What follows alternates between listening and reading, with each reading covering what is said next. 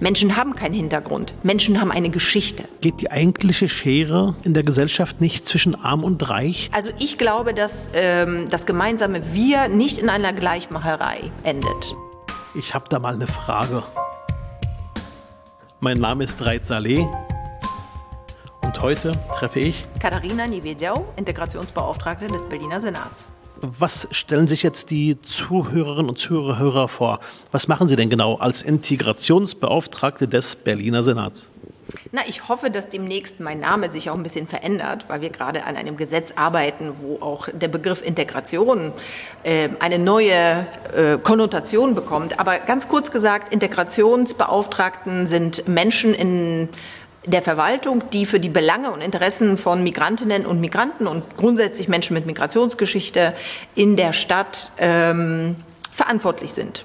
Migrationsgeschichte, das heißt, die Menschen, die jetzt vor einigen Wochen ins Land kamen oder vor einigen Jahren oder so wie ich als Fünfjähriger nach Berlin damals ähm, quasi eingewandert bin äh, oder noch für Leute wie meine Mutter, die ähm, schon, ja, für wen, wer, wer sind für Sie Migrantinnen? Ja, oder sogar ich selbst, die dann mit zwölf Jahren nach Deutschland gekommen ist. Ähm, das ist die große Frage. Für wen arbeiten wir eigentlich? Ähm, also zuallererst, und das ist, glaube ich, unbestritten, sind das tatsächlich Menschen, die neu zu uns kommen. Neu zugewanderte, die ähm, in allererster Linie Orientierung brauchen und eine gute, ich sage immer, ein gutes Willkommensklima. Dass sie von Anfang an äh, hier auch gut sich äh, zurechtfinden und das Gefühl haben, dass sie auch willkommen sind.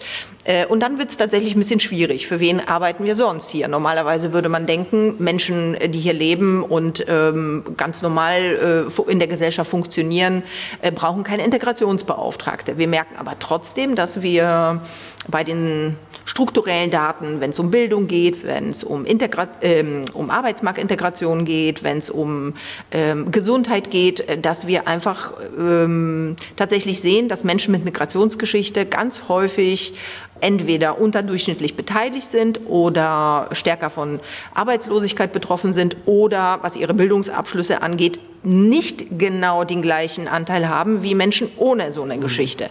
In der Entwicklung äh, kann man tatsächlich eine positive Entwicklung feststellen. Die Abschlüsse werden besser, die Arbeitsmarktsituation wird besser, aber man merkt, dass es ein, äh, immer noch eine negative, ähm, negative statistische Auswertung weiterhin äh, sichtbar ist.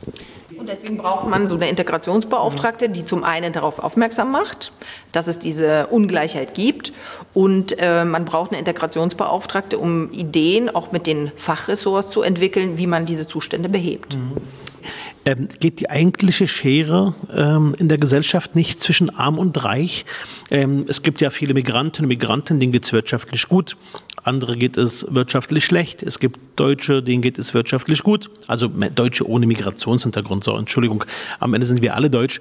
Aber andere, denen geht es wirtschaftlich schlecht. Ist nicht die eigentliche Herausforderung tatsächlich die Überwindung von Arm und Reich? Ähm, ich weiß zum Beispiel, dass nach der Wende viele Industriearbeitsplätze weggefallen sind und deshalb waren am Ende Migrantinnen und Migranten davon betroffen, weil Migrantinnen und Migranten in diesen Firmen gearbeitet hatten, weil sie über keine ausreichend gute berufliche Qualifikation verfügt hatten oder weil sie damals als Gastarbeiter tatsächlich nach Deutschland kamen, um genau in diesen Betrieben zu arbeiten. Müsste man nicht im Grunde genommen sagen, die eigentliche Schere geht zwischen arm und reich und das Migrationshintergrund äh, wird automatisch damit am Ende nicht mehr zum Stigma, wenn man arm und reich überwindet. Das heißt, beste Ausbildungsplätze für alle, beste Schulabschlüsse für alle. Oder mache ich mir mit dieser These es gerade zu einfach? Ich würde die These sofort bejahen mit drei Ausrufezeichen. Natürlich ist äh, die soziale Frage steht immer an erster Stelle. Nur in einer Migrationsgesellschaft, in einer Gesellschaft, die von Migration so stark geprägt ist wie in Deutschland, die statistisch, demografisch einfach so stark von ähm, ausländischen Fachkräften abhängt, von Kids, die tatsächlich einen anderen äh, biografischen Hintergrund haben, die zu Hause andere Herkunftssprachen sprechen, ähm, von diesen Benachteiligungen, von denen ich eben gesprochen habe. Wenn man das alles zusammen sieht, dann ist diese Frage von arm und reich tatsächlich ähm, eine ganz andere als vielleicht noch in den 60er Jahren, wo man von homogenen Gesellschaften ausgegangen oder gesprochen hat. Und äh, hier ist das eben ähm, schon eine Herausforderung, genau und zielgenau sich zu überlegen, für wen mache ich Politik, wie erreiche ich die einzelnen Zielgruppen. Äh, äh, und da gibt es nicht eine einheitliche Lösung, sondern man muss sehr differenziert vorgehen und vor allem auch aus verschiedenen Perspektiven und aus verschiedenen Blickwinkeln die Problematiken ähm, äh, angehen. Und die sind eben auch vielschichtig. Das ist nicht nur eine Frage dann am Ende des Geldbeutels, sondern wir wissen, das hat was mit dem kulturellen, mit dem sozialen Kapital, zu tun. Das hat äh, viel auch mit Diskriminierungserfahrung äh, zu tun, mit eigenen Identitätsfragen. Also die ähm, äh, Bücherregale, die Bibliotheken zur Integrationsforschung sind voll, weil sie eben, weil das nicht am Ende so einfach zu lösen ist. Gleichwohl ist die Frage, finde ich, genau richtig zu stellen, nämlich eine ähm, eine, eine Gesellschaft, wo die Unterschiede zwischen arm und reich aufgehoben werden müssen oder eben auch als Ziel formuliert ähm, bekämpft werden müssen. Warum ich frage, ich selbst habe zwei Kinder, Samu und Ihab, beide zehn Jahre alt, Zwillinge. Ich möchte nicht, dass permanent ihnen gesagt wird, ihr seid Migrantinnen und Migranten. Samu und Ihab sind in Berlin geboren. Sie sind hier zu Hause, sind Berlinerinnen und Berliner, sind Spandauer, sind Deutsche, ähm, haben, einen, haben einen Papa, der mal im Alter von fünf Jahren nach Berlin kam. Äh, und ähm, ähm, Deutschland war schon immer ein Einwanderungsland. Äh, wenn man zurückblickt in die Jahrhunderte ihrer Geschichte im Herzen Europas, wann kommt man zur Normalität, dass wir nicht fragen, wo kamen mal deine Eltern oder Großeltern, sondern wann beginnt die eigentliche Diskussion, die ich mir wünsche, wie definieren wir in Deutschland das gemeinsame Deutschsein? Was ist für uns die Grundlage für unser Miteinander? Was ist die gemeinsame Basis, wo keiner mehr sich rechtfertigen muss, wo jemand herkam, welche Religion jemand hat, welche sexuelle Orientierung jemand hat, sondern wann fangen wir einfach davon an zu sprechen, dass alle Menschen in diesem Land leben, Deutsche sind und wir brauchen eine gemeinsame Basis, auf die wir uns verständigen. Sind wir davon noch weit entfernt? Das ist eine gute Frage. Also auch ich habe Kinder in der Schule und mein Eindruck ist nicht, dass meine Kinder ein Problem damit haben zu sagen, dass sie zum Beispiel Polnisch sprechen. Ganz im Gegenteil, sie verbinden was Positives damit.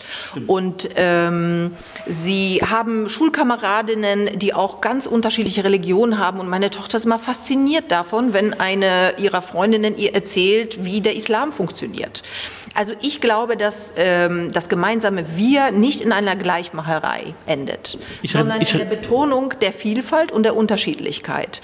Und und die Herausforderung, in der wir uns jetzt gerade befinden, und ich glaube, das ist so ein bisschen das, was äh, Sie versucht haben anzudeuten, ähm, diese doch sehr konfliktreichen Auseinandersetzungen über die Frage, wer sind wir eigentlich, ähm, dass das ein ganz wichtiger Aushandlungsprozess ist, gesellschaftlich, aber der darf nicht dazu führen, dass wir alle uns gleich empfinden. Das meine ich nicht, ganz im Gegenteil. Die Pluralität ist ja ein Teil des Deutschseins, mhm. die Verschiedenheit.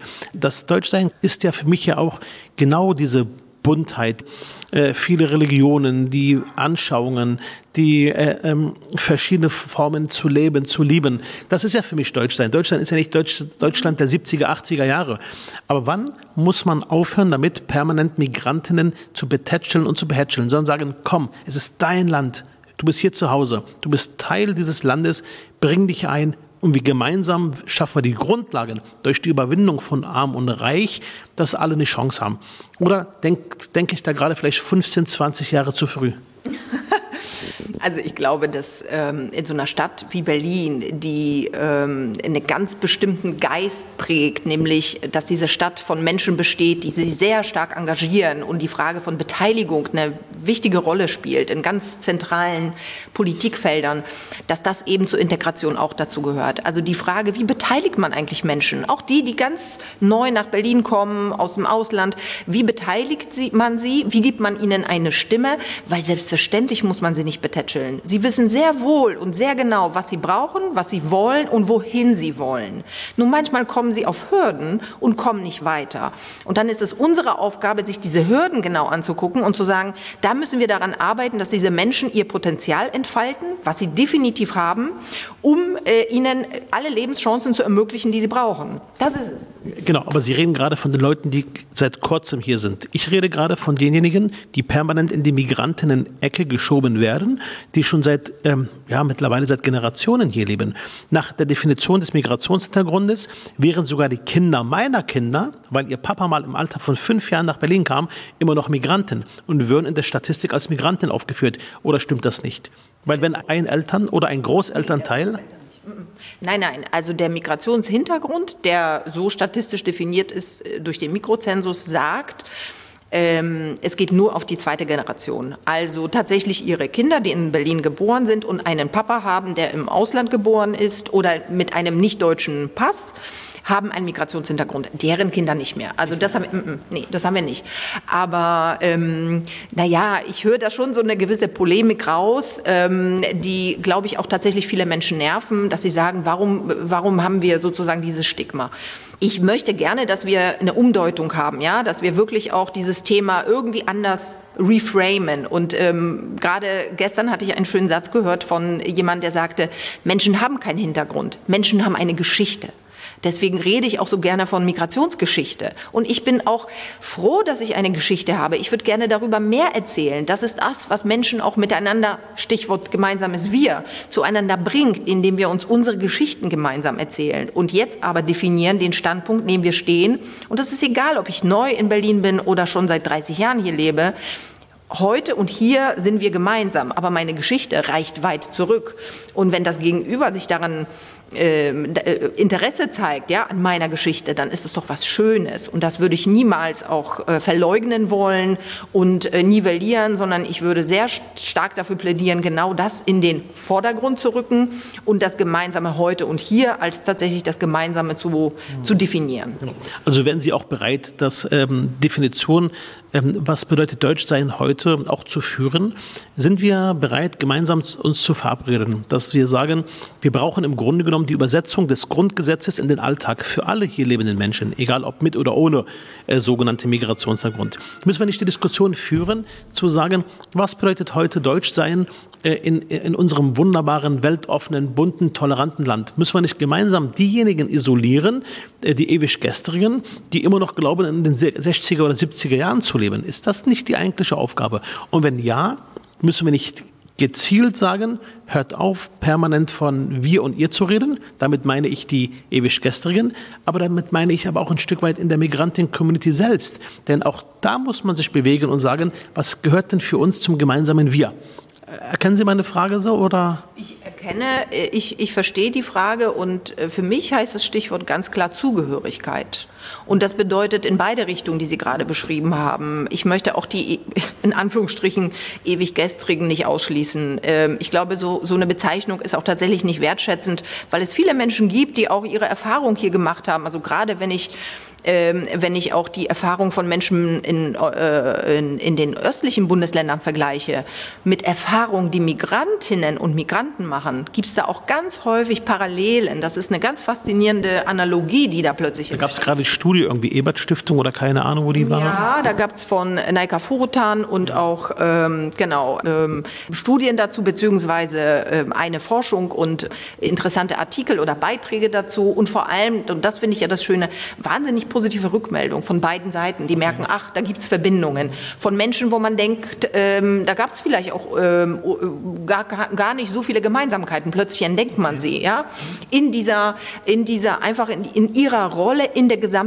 Gesellschaft. Nämlich, ähm, wir sind dazugekommen, wir müssen uns irgendwo auch integrieren, in Anführungsstrichen. Wir merken aber, dass wir strukturell irgendwo weiterhin nicht zum Zuge kommen. Und äh, wir wissen nicht, woran das liegt. Es kann nicht an der individuellen Leistungsbereitschaft liegen. Und das ist nämlich der Punkt. Ja? Es geht nicht darum, was der Einzelne äh, möchte und kann, sondern es geht darum, dass Strukturen und, und staatliche Institutionen genauestens analysiert werden müssen, um solche Ausschlüsse zu, ähm, zu vermeiden. Weil am Ende, und das ist, glaube ich, die demokratisch wichtige Frage, am Ende geht es doch darum, wer repräsentiert uns? Wer sitzt denn an den entscheidenden Stellen? Und wer fühlt sich dann auch zugehörig zu diesem Land? Nämlich der, der uns repräsentiert. Und wenn wir da Lücken haben, haben wir ein Problem. Sehe ich genauso. Deswegen brauchen wir auch ein Part-in-Gesetz. Ein, ähm, ein Gesetz, das vor vielen, vielen Jahren ähm, einmal geschrieben worden ist und was jetzt äh, gerade ähm, erneuert bzw. jetzt novelliert wird. Sind Sie zufrieden mit dem Part-in-Gesetz in dieser dieser Version, äh, wie er jetzt ausgehandelt worden ist im Senat? Ich bin ähm, sehr zufrieden mit dem äh, Gesetz, wie, wie, es ausgehandelt wurde. Ich glaube, das ist ein Gesetz, was sehr stark uns helfen wird, Türen zu öffnen in unseren staatlichen Institutionen, damit mehr Menschen mit Migrationsgeschichte hier bei uns auch arbeiten können. Ein Gesetz ist ein Gesetz, aber er muss ja auch mit Leben gefüllt werden. Der Innensenator hat bei sich, bei der Polizei, ich gebe das Beispiel immer gerne, weil mich das beeindruckt, ähm, die in der Ruhlibiner Straße bei der Polizei, da bin ich ähm, auch äh, oft zu Gast gewesen, da ist, da kann man sagen, Mensch, da ist ja wirklich die Vielfalt, da spiegelt Berlin wieder. Da sieht man Menschen mit allen Hintergründen, junge Frauen, junge Männer, Migranten, ja, mit 40 Prozent ist er dabei. Man kann sagen, Chapeau, Andreas, äh, machst du gut. Ähm, liegt das wirklich nur an einem Gesetz, was wir brauchen, oder liegt es auch an der Haltung?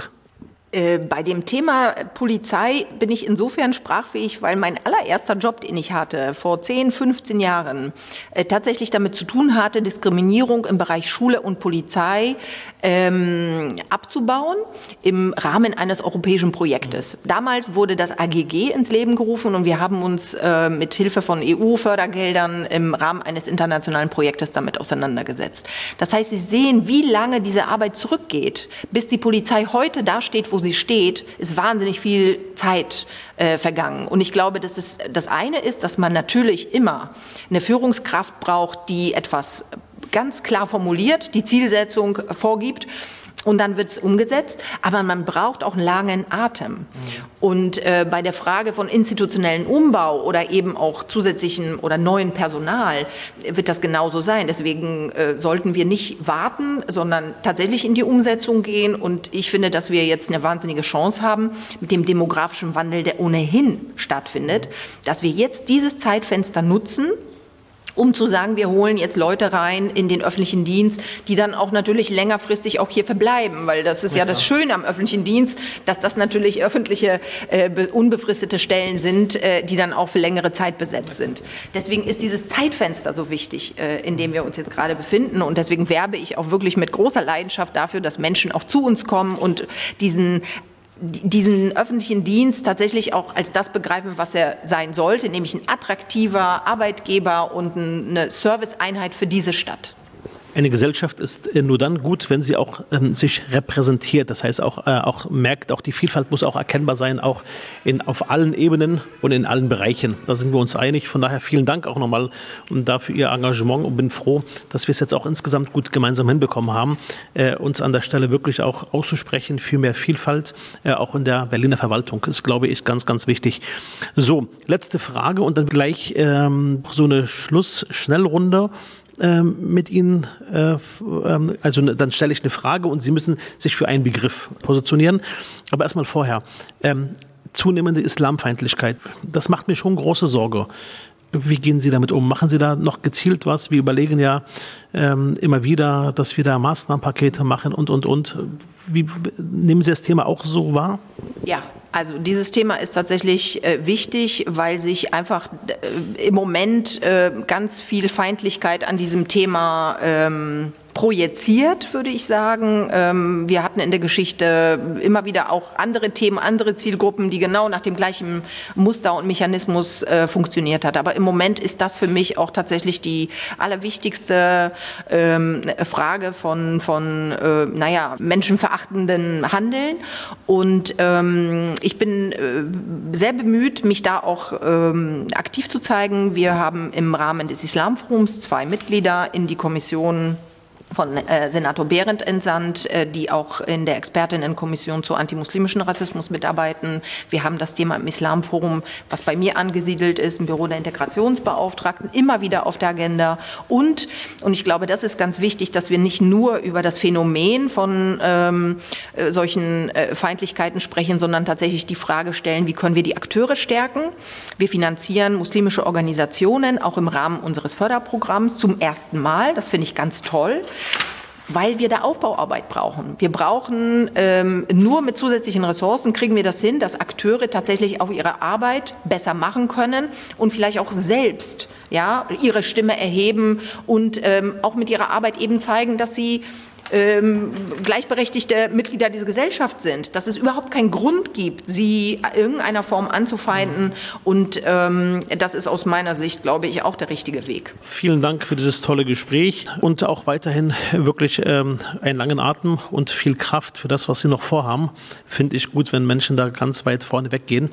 Ähm, mir wird gerade gezeigt, die Schnellrunde darf nicht vergessen werden. Nein, die vergesse ich natürlich nicht. Ähm, Currywurst oder Bigos? Oh, Bigos. Ostsee oder Nordsee? Ostsee. Wein oder Wasser? Wein. Merkel oder Biden? Biden. Lewandowski oder Götze? Lewandowski sieht besser aus. Rot oder Grün? Rot. Berlin oder? Ich bin da geboren. Ach so. Ich lebte da. Ich bin in Skoschelitz geboren. Also Okay. Berlin oder? Äh, ja. Definitiv Berlin. Okay. Ähm, Aktivisten oder Verwaltung? Verwaltung. Muss ich sagen, warum? Nee, nee, nee, nee, nee. Kompromiss oder 100 Prozent? Kompromiss. Sie gucken mich so an. Weil, weil, Sie, mal, weil Sie immer sehr oft auch die 100 Prozent gehen. Nein. Oder zumindest 100 Prozent erstmal fordern. Ja. Okay. Um dann zum, zum Kompromiss zu finden. Ja. Super. Vielen Dank fürs Gespräch. Dankeschön.